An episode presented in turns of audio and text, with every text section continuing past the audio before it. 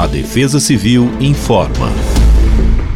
Nesta sexta-feira, dia 2, o dia deve amanhecer marcado pela presença de nebulosidade variável em todo o estado de São Paulo. Com a chegada do período vespertino, a soma entre as temperaturas elevadas e o ingresso da umidade sobre a região devem contribuir para a ocorrência de pancadas de chuvas isoladas sobre todo o território paulista, com exceção do extremo oeste paulista, onde o tempo deve permanecer firme.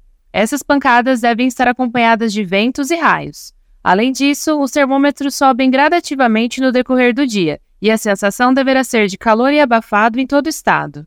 A máxima para sexta-feira é de 31 graus e a mínima de 19 graus na capital.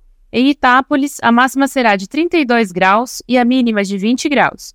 Em Bauru, máxima de 33 graus e mínima de 19 graus. Já para a região de Tabapuã, máxima de 32 graus e mínima de 20 graus.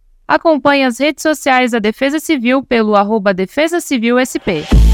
Defesa Civil do Estado de São Paulo.